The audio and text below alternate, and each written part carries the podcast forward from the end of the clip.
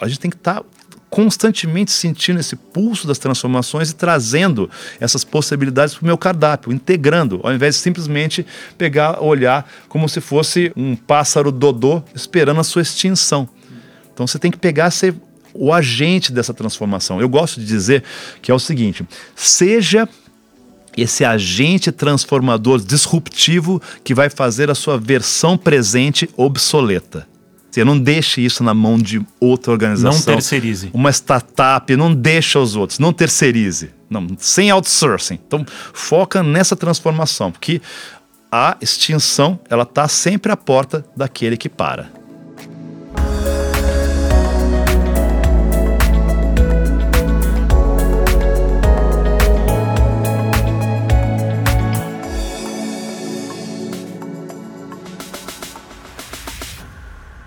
Bem-vindo e bem-vinda à quarta temporada de O Lado I. Nesse episódio, o I será o quadrado. Comigo aqui no estúdio, outro inquieto e provocador do bem, o Eduardo Bendizius, amigo e parceiro de longa data. Já intraempreendemos juntos e sempre dividimos a mesma paixão pelos desafios mais difíceis. Quer conhecer mais o Edu? Vai lá na playlist episódio 2 de O Lado I primeira temporada. Um super papo com esse grande intraempreendedor. Nesse episódio, estamos com um futurista, pesquisador, advisor e sci-fi experience designer. Olha que nome bonito isso aqui. Publicitário formado pela ECA USP, eu tô com dois aqui, inclusive o Edu, que está comigo aqui no lado I ao quadrado, também é formado pela ECA. Trabalhou por mais de uma década no Oriente Médio, então ele conhece bem as Arábias, foi trabalhar em agências por lá duas vezes palestrante do South by Southwest, o famoso SXSW, para quem não conhece, pesquisa aí, que é um dos festivais mais bacanas do mundo sobre startups, sobre pensamento futuro, sobre o que vai acontecer hoje, amanhã e depois de amanhã.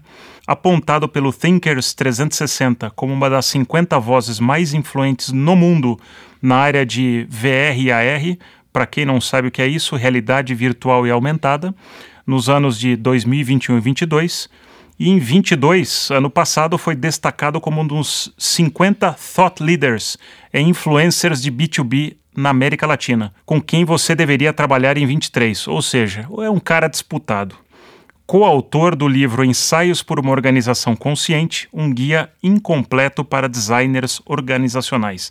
Basicamente, Edu e eu estamos aqui com o George Jetson, brasileiro. Bem-vindo, Gui Rangel. Que prazer ter você aqui. Poxa, obrigado pela oportunidade. Pô, valeu, gente. Quando a gente lê essa biografia, parece que eu sou muito mais interessante do que eu sou na vida real, né? Pô, obrigado por me fazer soar bacanão. Gente, vai ser muito bacana esse episódio. A gente vai falar sobre alguns temas que estão inquietando muita gente. Eu queria propor aqui de começar a falar sobre inteligência artificial. Tem um tal de chat GPT aí que está tirando o sono de muita gente, que pode tirar o emprego de muita gente, pode mudar várias dinâmicas de, de negócios, de relações. Conta pra gente o que, que é essa inteligência artificial. Corremos ou abraçamos? Obrigado por essa pergunta que é tão relevante para esse momento em que estamos vivendo, Vacla. A ideia é a seguinte: tem uma frase de um escritor de ficção científica e futurista que inspira muito o meu trabalho, que é o William Gibson, que diz o seguinte: que o futuro já chegou, ele só está mal distribuído. Eu tenho uma versão dessa frase dizendo que o seguinte, que o futuro já está acontecendo ao nosso redor, só que a gente está muito preocupado em responder o e-mail, checar o WhatsApp, assistir a séries de Netflix que não para de aparecer novas séries, para perceber que está tudo mudando ao nosso redor. E de vez em quando existem alguns sinais muito aparentes que fazem a gente acordar para essa realidade. O chat GPT é simplesmente uma manifestação de algo que está sendo construído há muito tempo.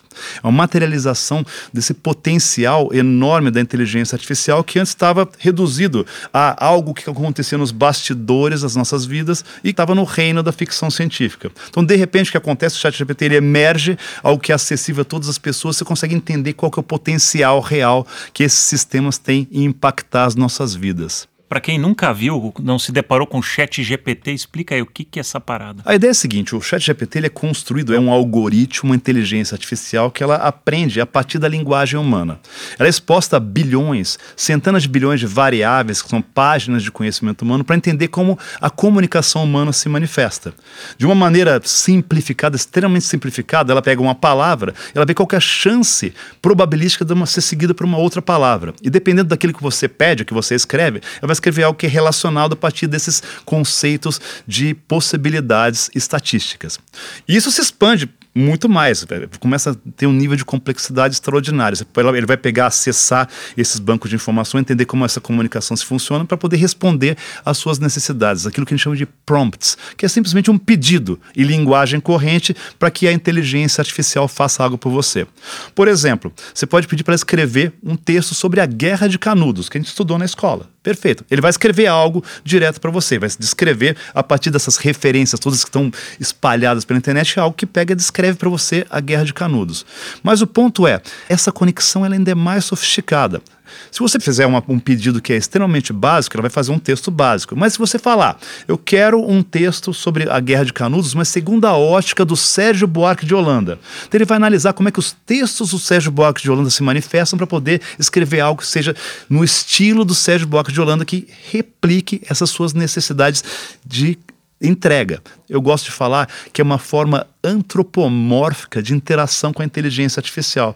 Ela era vista como uma forma de interação extremamente técnica, relegada aos especialistas, aos cientistas, aos programadores. De repente ela está acessível a todos nós. E o dilema, pelo menos dos artigos que eu li bastante sobre inteligência artificial e tudo mais, é aquela preocupação se vai substituir o, o ser humano, né? O quanto vai entrar em conflito, o que, que acontece com os trabalhos do futuro e tudo mais. Esse é um grande dilema. Antes do chat GPT, o que estava claro para a gente nessa discussão da possibilidade da inteligência artificial é que tudo aquilo que era previsível e repetitivo seria substituído por sistemas. Ótimo. Tudo aquilo que nos faz máquinas, que a gente faz no dia a dia, que é extremamente maçante, poderia Repetitivo. ser substituído. Exato. Aquilo que nos faz máquinas. Então a gente tem que pegar, se preocupar com essa parte do trabalho. Isso já é um grande risco, porque tem uma, uma série de profissões que são eminentemente repetitivas e previsíveis.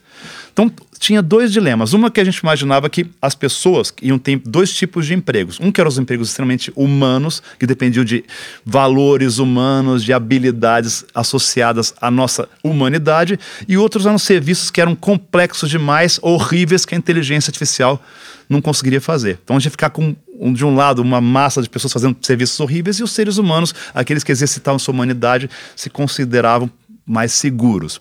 O que acontece hoje com a evolução da inteligência artificial generativa, os large language models, os modelos enormes de linguagem, é que essa separação entre aquilo que é previsível e repetitivo está ficando cada vez mais difusa. Tu começa a entrar numa seara que é da criatividade humana, de atividades que estão associadas à nossa interação, empatia, tudo. Porque o ponto é, essa máquina, ela não pensa. Ela não tem consciência daquilo que ela está escrevendo. Ela cria um modelo probabilístico. Tem até uma descrição interessante que diz que é o seguinte: ela é um papagaio estocástico. O papagaio não tem consciência daquilo que ele fala. Ele fala simplesmente. Mas o ponto é: a tarefa de atribuir razão, sentido naquilo que está sendo produzido está dentro do leitor, do gerador, que somos nós que fazemos o pedido. Se a gente vê valor naquilo, então o valor existe. Se eu pego e faço um pedido para criar um produto que é baseado em criatividade e aquilo que o Chat GPT e outras ferramentas que estão surgindo, o Bard do Google e tantas outras, tiver um valor que é tangível para mim, ele vai se transformar num produto teria um valor humano. E esse é o risco. A gente começa a olhar para espaços que antes eram considerados intocáveis por sistemas automatizados. Onde a inteligência artificial já tem se manifestado de uma forma prática em algum negócio, alguma marca, alguma empresa? Que exemplo interessante que você tem visto? Tem uns exemplos muito interessantes que já aconteciam antes do chat GPT que órgãos, veículos de comunicação como o Washington Post e a Bloomberg estavam usando inteligência artificial para produzir notícias. Eles pegavam as informações básicas e a inteligência artificial ela pegava e consolidava aquilo em algo que era distribuível para a sua audiência. Isso já está acontecendo. Já tem também iniciativas para usar criatividade para produzir material publicitário de nível mais baixo, que não envolve tanta criatividade, mas de uma maneira massiva e eficiente para eh, empresas. O JP Morgan Chase, ele já contratou o serviço de uma empresa chamada Persado, dois anos atrás, para fazer esse tipo de trabalho trabalho de marketing direto e-mail marketing, mas que tem uma eficiência três vezes maior do que o produto feito por seres humanos. E sendo que é tudo feito de maneira instantânea, não tem o vai e vem do briefing, refaz, não faz, e que pode ser medido de acordo com o retorno para ser refinado de maneira automatizada. Isso já está acontecendo. Programação já tem instrumentos que antes mesmo do chat GPT, que coloca isso num outro patamar, auxiliavam os programadores a pular etapas, gastar menos tempo para fazer o trabalho braçal e focar mais na parte criativa, a parte que gera valor. Então, o GitHub, que é um, um grande repositório de informação para os programadores, tem um, um, uma ferramenta desenvolvida em parceria com a Microsoft que chama Copilot, que já ajudava. Já com o Chat GPT, a gente começa a entrar nessa era do low code ou no code. Você não precisa saber código para programar, onde você faz um pedido para escrever, porque o código nada mais, nada menos é que uma forma de comunicação. Então você faz um pedido, ela vai produzir um código para você, ou se você escrever um código, ela vai auxiliar você a encontrar os bugs, os problemas no código. Claro que existe ainda um desvio, tem uma imperfeição, mas entenda que esses mecanismos, essas ferramentas como o Chat GPT, ainda são versões extremamente básicas, são ainda a versão alfa daquilo que podem se tornar. Tem um, um refinamento muito grande que está acontecendo hoje por conta dessa exposição a um número enorme de pessoas e todo o conhecimento e informação que é gerado a partir daquilo que é produzido. Você falou a palavra ferramenta, acho que é por aí, né? Uma ferramenta que vai deixar nosso trabalho mais eficiente, sem menosprezar a inteligência artificial e toda a sua complexidade, e, enfim, toda a inteligência que está por trás disso, mas é, até de alavancar o nosso lado humano, de criatividade, enfim, a gente realmente poder usar o que nós temos melhor, né? não aquela parte repetitiva, chata, braçal, né? Exatamente. A gente tem esse medo que vai nos substituir. A gente tem que estar preparado para se reinventar. Tem uma frase que eu gosto de falar muito quando estou discutindo isso, que é o seguinte: conhecimento é poder, autoconhecimento é um superpoder. Então, a partir do momento que você entende quais são as nossas fortalezas, onde estamos, aquilo que eu posso exercitar, eu percebo que é essa área que eu tenho que pegar e atacar. Sei, eu posso ocupar esse espaço e vou usar essa ferramenta para poder aumentar a minha capacidade de entrega, a capacidade de olhar o mundo de um jeito original, minha capacidade também de fazer esse valor ser mais abrangente e mais profundo. Onde que você vê o, um pouco o lado negro dessa expansão da inteligência artificial? Tem algum limite isso ou é Não ilimitado? tem limite. Essa é uma, uma grande discussão. O ponto é, hoje o que a gente tem nas nossas mãos em termos de inteligência artificial é o que a gente chama de inteligência artificial estreita, limitada, narrow AI, que ela é capaz de fazer uma coisa bem feita, ela é uma especialista. Ela é capaz de dirigir um carro, mas ela não é capaz de fazer investimentos bancários. Aí tem uma outra que é especializada em investimentos bancários, mas não consegue jogar xadrez. Uma terceira começa a jogar xadrez muito bem, mas ela não é capaz de jogar aquele jogo asiático do Go. Perfeito, elas são especialistas, são narrow. A evolução natural é chegar a modelos que são cada vez mais capazes, cada vez mais generalistas, que é a inteligência artificial geral, que consegue replicar o que o ser humano é capaz de fazer, que é múltiplas tarefas e consegue aprender também com recursos mais limitados. Esse é um ponto que já começa a ser bastante complexo. A gente primeiro não sabe como é que a consciência humana se manifesta. E a ideia é que você criar uma inteligência artificial que seja consciente. A gente não entende como nossa consciência se manifesta, como é que eu vou conseguir replicar isso, criar um modelo que replique isso. Mas o ponto é, quando a gente chegar nesse modelo, que é um objetivo assim de uma boa parte dos pesquisadores, ela vai ser capaz de fazer absolutamente qualquer coisa, inclusive criar novas inteligências artificiais se aperfeiçoar arranjar soluções para algo que era impensável, conectar formas de conhecimento que estão além da capacidade do ser humano de abraçar dentro de um mesmo espaço, porque nós somos muito especialistas. Então não se sabe quando gente vai chegar. Alguns especialistas dizem que em uma ou duas décadas, alguns dizem que vai chegar só no final do século, outros dizem que talvez isso nunca aconteça. Eu acredito que nos próximos 20 anos teremos uma inteligência artificial geral. E o ponto, assim, onde chegaremos no futuro é a ideia da superinteligência artificial. Ou seja, entidades sintéticas que terão uma capacidade cognitiva maior do que a capacidade coletiva de toda a humanidade. Como você cria uma inteligência artificial que vai seguir esse propósito original que lhe foi determinado? Como ela não vai questionar isso? E como a gente vai pegar e entender que nem aquela história do gênio. Você tem os três desejos, só que quando você faz os desejos, ele interpreta de uma maneira diferente. Fala, eu quero melhorar o mundo. O que acontece se a inteligência artificial decidir, poxa, para melhorar o mundo eu preciso pegar e eliminar a humanidade, que ela é mais atrapalha do que ajuda? Então, como eu consigo pegar e controlar isso? No passado, aquilo que inspirava muito os pesquisadores eram as histórias de um grande escritor de ficção científica, que era o Isaac Asimov. Ele falava sobre essa ideia de como a inteligência artificial deveria lidar com o ser humano. Ele criou leis de como ela deveria lidar com o ser humano. Eram três leis. A primeira lei era fundamental na construção de como a inteligência artificial deveria lidar com o ser humano. A primeira lei dizia que um, uma inteligência artificial, no caso um robô, ele fala com robôs, mas é inteligência artificial, ela não deve ferir um ser humano ou, por omissão, deixar que um ser humano se fira. Primeira lei, a mais importante. A segunda lei é: um robô, uma inteligência artificial, deve obedecer a todas as ordens dadas por um ser humano, a não ser que essas ordens entrem em conflito com a primeira lei, que é ferir o ser humano. Aí, a terceira lei é a seguinte: o robô, a inteligência artificial, ela deve proteger a si mesma. Sempre. A não ser que isso entre em conflito com a primeira e com a segunda lei. Então a primeira lei era a mais importante. E o Asimov eles criou uma história, uma linha de tempo no futuro com um monte de livros, contos que contavam histórias, a história do futuro, sobre os robôs, como se manifestavam. Aí no final dessa linha do tempo ele criou uma nova, um novo conto que contava o começo das histórias, onde um robô, ele é capaz de se reprogramar, ele cria uma lei nova. Ele tem um, um, glitch, um problema no cérebro que faz com que ele tenha consciência diferenciada, ele consegue se reinventar e nesse processo o cérebro dele vai travar porque ele está indo contra as leis, ele consegue modificar o cérebro de outro robô e implanta nesse robô que vai zelar pela humanidade com uma nova lei que é chamada Lei Zero. E a Lei Zero seria: um robô não deve ferir a humanidade ou, por omissão, deixar que a humanidade se fira. Não. Ou seja, o coletivo ele sobrepõe o individual. Então, isso era parte desse processo. O que acontece hoje, que é o nosso grande desafio, que essas discussões éticas, morais, elas não estão sendo parte da discussão das pessoas. A gente não está envolvido. A gente está delegando isso para grupos pequenos de pessoas que vão pegar e definir qual vai ser a relação dos seres humanos com essas entidades automatizadas sintéticas. Então a gente tem que se envolver cada vez mais, porque você vê que o impacto é enorme no emprego, na maneira que o planeta vai funcionar. Tudo que nos define como seres humanos vai ser tocado pela inteligência artificial. Chama-se inteligência artificial de a nova eletricidade, porque ela vai permear tudo aquilo que nos define como sociedade. Isso que você está falando tem dois aspectos. Tem esse aspecto maior da humanidade e tem também aspectos menores, né? Quando a gente fala como é que eu posso resolver problemas ou transferir ou transformar atividades mecânicas para uma inteligência que consegue fazer isso.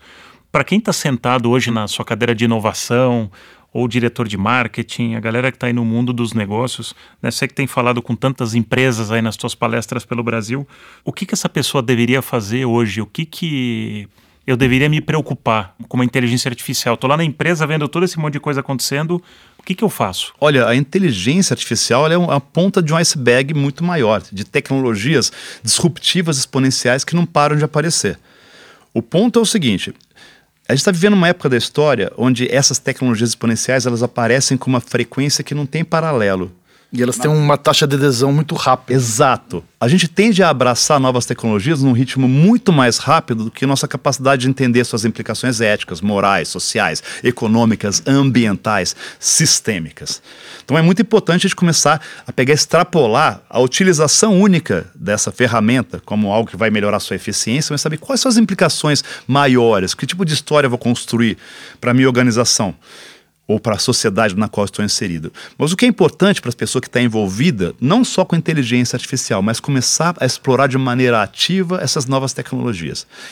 Extrapolar a superfície e começar a entender como isso pode mudar o meu negócio, como vai afetar a minha força de trabalho, como isso vai reinventar a existência da minha organização e do valor que eu entrego para a sociedade. E a gente tem inclusive já implicações de curtíssimo prazo, por exemplo, educação trabalhos feitos em casa e tudo mais. Vem pra escola, vem pra faculdade fazer o trabalho aqui. Senão você pegar a inteligência artificial, fazer o seu trabalho, escrever lá o seu paper, né, a sua tese, enfim, e a inteligência artificial vai fazer todo o trabalho para você. E aí? Olha, isso só mostra um dilema que a gente está vivendo há muito tempo. O problema da nossa educação é que ela é uma dádiva e uma maldição da segunda revolução industrial. Ela foi criada na Áustria no final do século XIX por conta da necessidade da nova sociedade que emergia por conta da Revolução Industrial de peças para fazer com que aquele maquinário da economia funcionasse. Então, o que eles fizeram? Algo que é quase análogo à linha de montagem. Você coloca as pessoas na sala de aula, você vê uma foto de uma sala de aula do começo do século XX, Igual. não é muito diferente. Você reconhece, a roupinha é diferente, a foto é preto e branco, tá meio fora de foco. É, tinha giz, ainda tem giz. É. Ainda o pessoal faz guerra de giz, é uma coisa maravilhosa. é. Mas o, você reconhece. O que, que você fazia? Colocava as pessoas lá, ficava, entravam na linha de montagem, você adicionando pecinhas, pecinhas, até que chegava uma hora onde as pessoas estavam prontas para serem integradas a essa economia. E no, em português, eu gosto de falar sobre esse assunto, é mais sintomático ainda, porque quando você termina esse processo inicial, que é mais importante, você termina o curso técnico, a faculdade, você se forma. Tomei forma, virei aquela peça, já estou preparado para virar aquela peça. E isso já existe desde o começo do século XX e a gente não questiona. E hoje nada é formado, né? Não é. Você está em constante transformação. Por isso que a gente está celebrando o conceito de lifelong learning. Ah, preciso estar constantemente aprendendo, me reinventando. As profissões começam a ficar obsoletas, são substituídas por novas. Então, esse dilema da educação já existia, mas a gente tolerava. Deixava lá, legal, está tudo funcionando. Quando chega um elemento como esse, uma ferramenta como o ChatGPT, que pega e mostra a obsolescência do sistema, você vê a premência, essa necessidade de reinvenção, que já estava acontecendo há duas, três décadas atrás.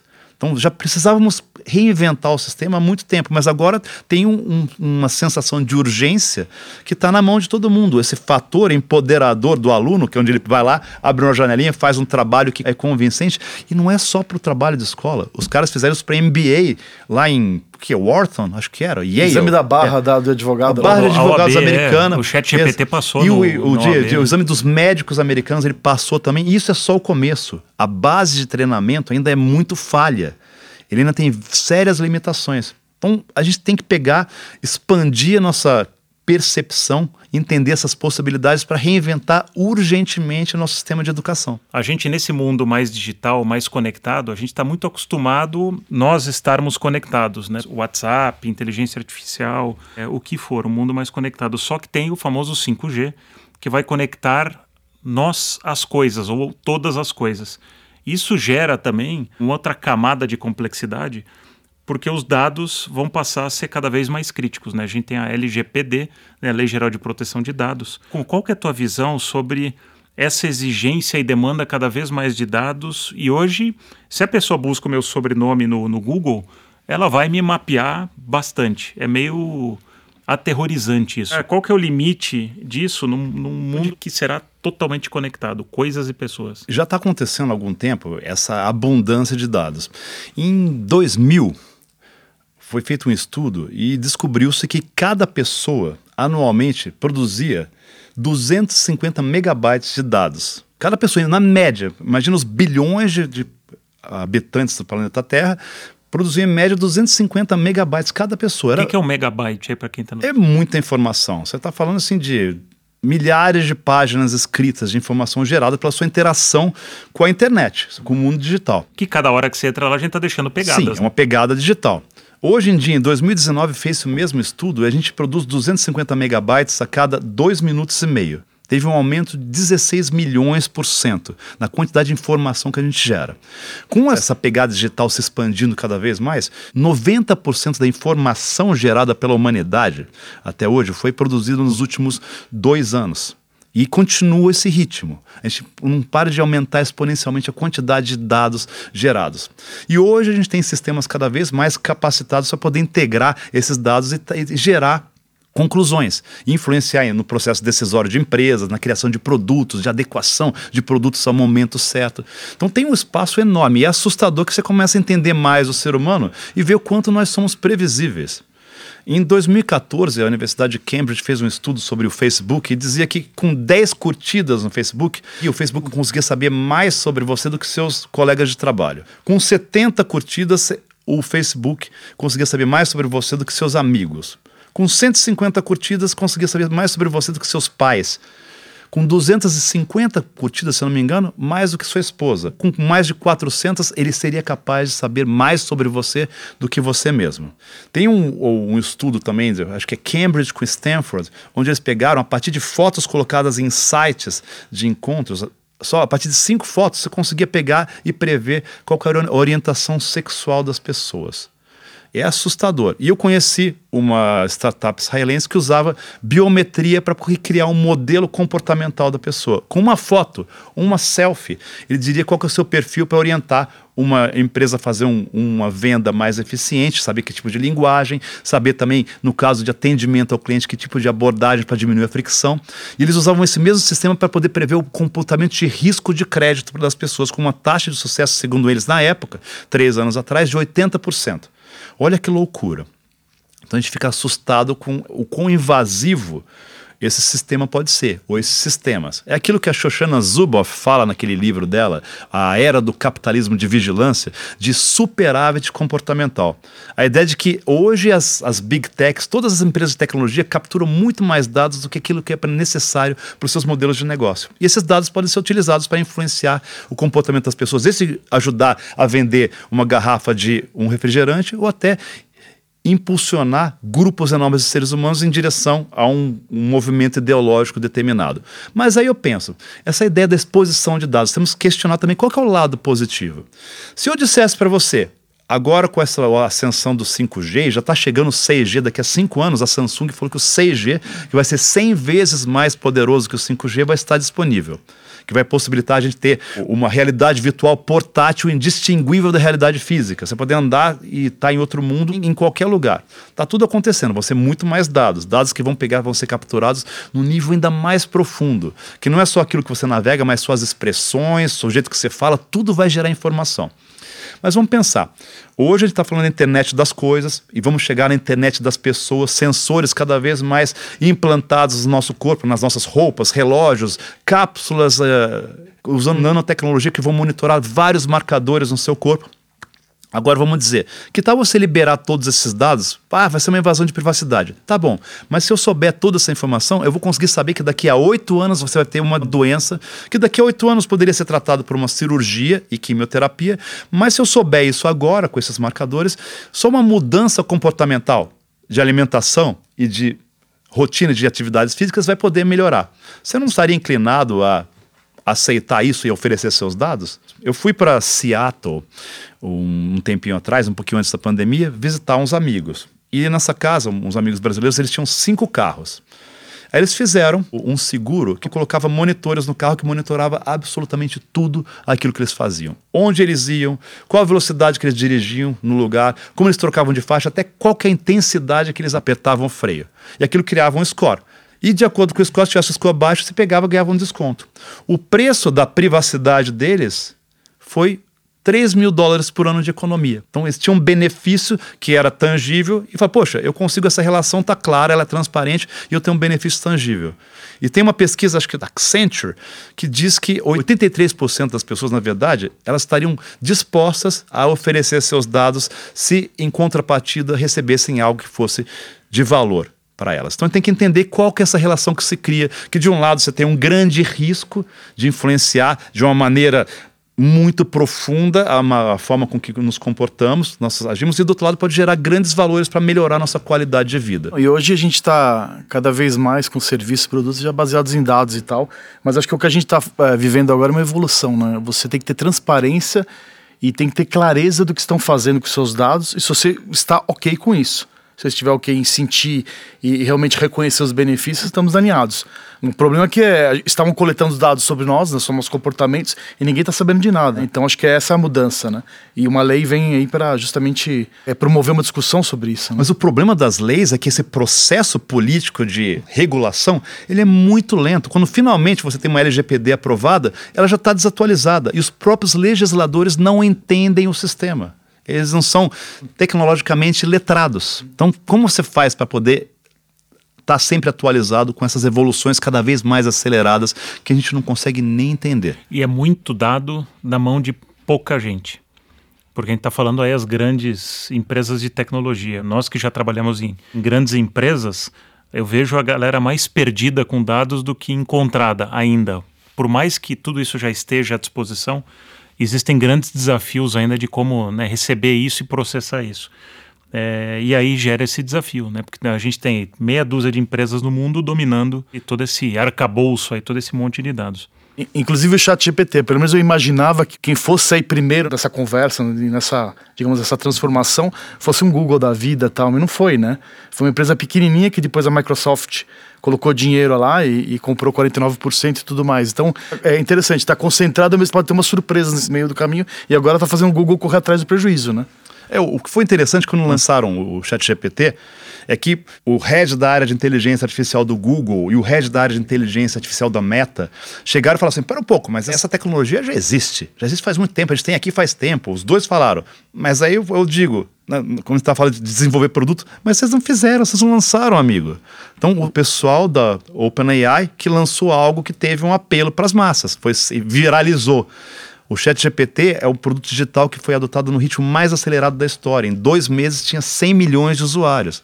Então, eles perderam o bonde da história, agora estão se apressando para entregar esse valor. Então, tem que ocupar um espaço que de repente já está nos corações e mentes da sociedade. Como é que eu vou chegar lá? E a Microsoft pulou essa etapa, está incorporando essa ferramenta no seu pacote de ferramentas. Você que tem falado aí para várias empresas pelo Brasil, eu tenho uma sensação, e você me corrige se eu estou errado, é, isso desde a época que eu também habitava o mundo corporativo das grandes empresas, que as empresas sempre tiveram um gap, né? Ela sempre está atrás, ela sempre está correndo atrás.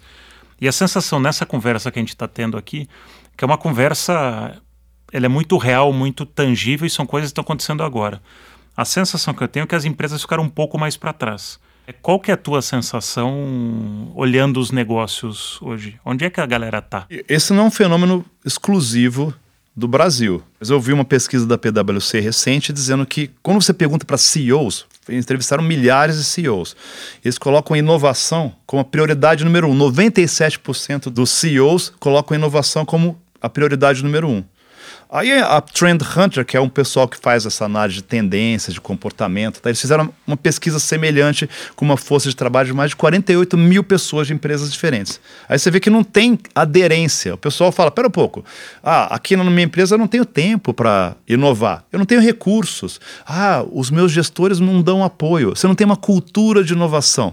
Então você tem a pessoa exposta à informação, todo mundo sabe, ou oh, legal, chat GPT, ah, a internet das coisas, impressão 3D, computação quântica, tudo está presente. Realidade aumentada, realidade Tudo. Virtual. Ah, eu sei disso. Eu, eu fui vi. lá no South by Southwest, eu vi. Vou, nossa, fui lá, me abasteci. Vi o cara falando na palestra, legal.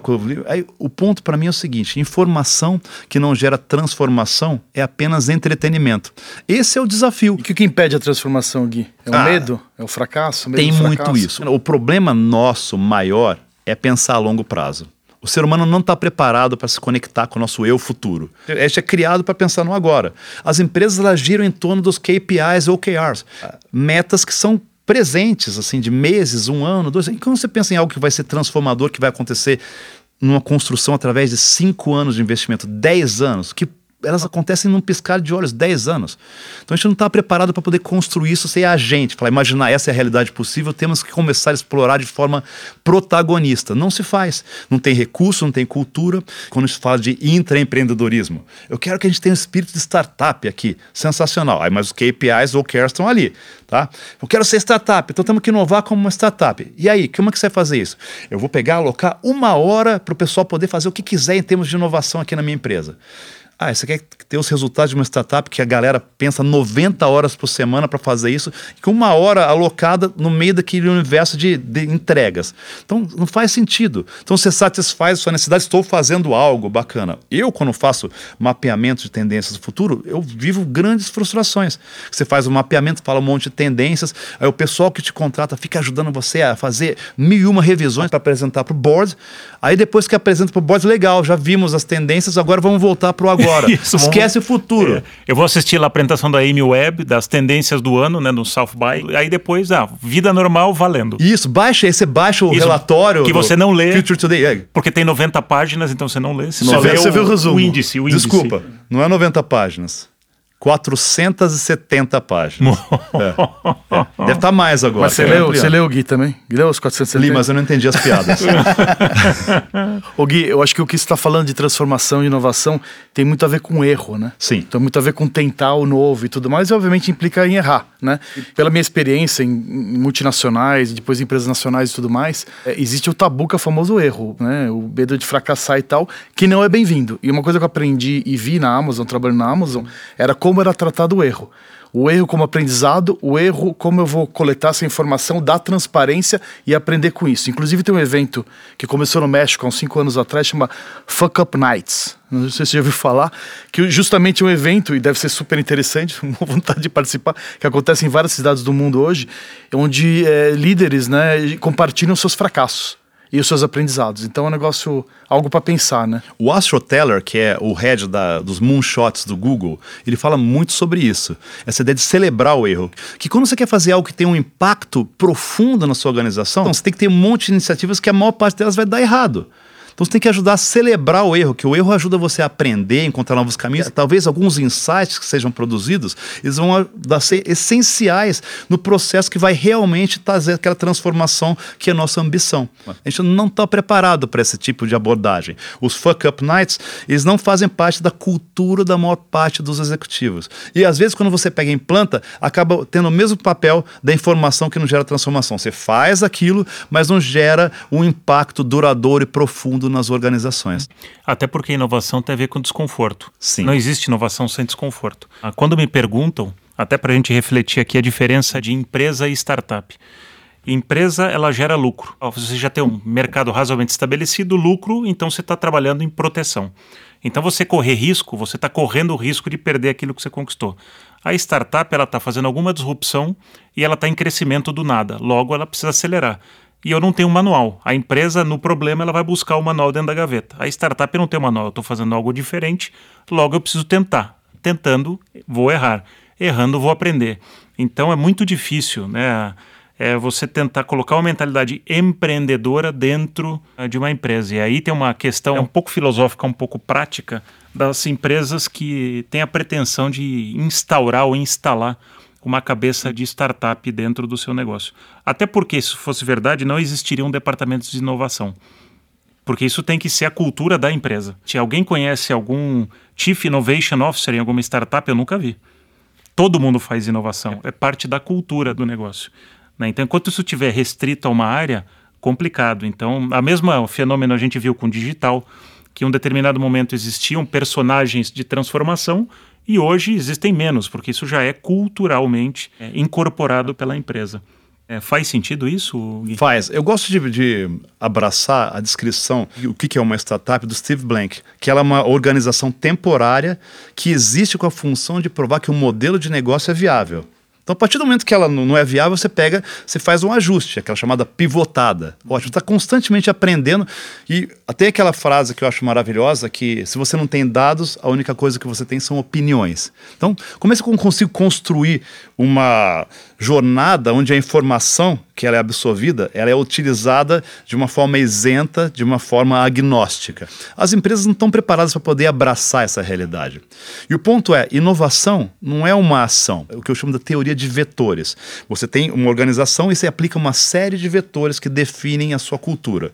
Montes disso. É, ah, os recursos, é cabeça, pessoas certas, é uma liderança preparada. Você vai pegar, mapear centenas deles. E a resultante dessa aplicação de todos esses vetores vai ser uma empresa inovadora. Você não pode olhar só para uma iniciativa e falar, eu vou ter uma empresa inovadora se eu fizer isso, se eu colocar dinheiro, ou se eu tiver um, um departamento de inovação. É muito difícil para a gente sair da zona de conforto, mas também é, é extremamente difícil sair da nossa zona de desconforto. O familiar, que a gente sabe que precisa ser mudado, mas nos prende as organizações hoje estão vivendo isso. Elas sentem a necessidade, mas eles estão numa inércia, são como um Titanic.